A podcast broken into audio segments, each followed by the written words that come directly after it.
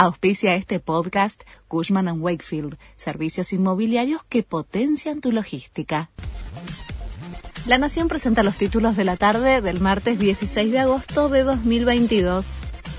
Séptima jornada de alegatos en la causa vialidad la Fiscalía desvinculó de los hechos a quienes fueron los jefes de gabinete de Cristina Kirchner durante sus dos presidencias. Se trata del actual presidente Alberto Fernández, Sergio Massa, Aníbal Fernández, Jorge Capitanich y Juan Manuel Abal Medina.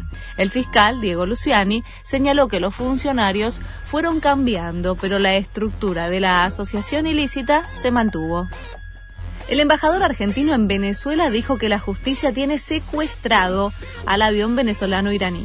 Oscar Laborde embistió contra la justicia argentina y coincidió con las críticas que el gobierno de Nicolás Maduro hizo a la investigación que lleva adelante el juez Villena por posibles nexos de los tripulantes con el terrorismo internacional. El funcionario dijo que queda claro que hay una intención de la justicia en relación con esta causa. Persiste el fuerte olor a quemado en la ciudad de Buenos Aires. Es consecuencia de los incendios intencionales en el delta del Paraná.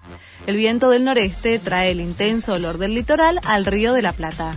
Desde la ciudad aseguran que no presenta riesgos para la salud. Se suspendió de manera definitiva el partido pendiente entre Argentina y Brasil. Así lo acordaron las federaciones de ambos países junto con la FIFA. El encuentro correspondiente a las eliminatorias del Mundial estaba estipulado para el 22 de septiembre. Boca sancionó a Zambrano y a Benedetto. La decisión del club fue tras la pelea entre el zaguero y el delantero en el entretiempo del partido contra Racing.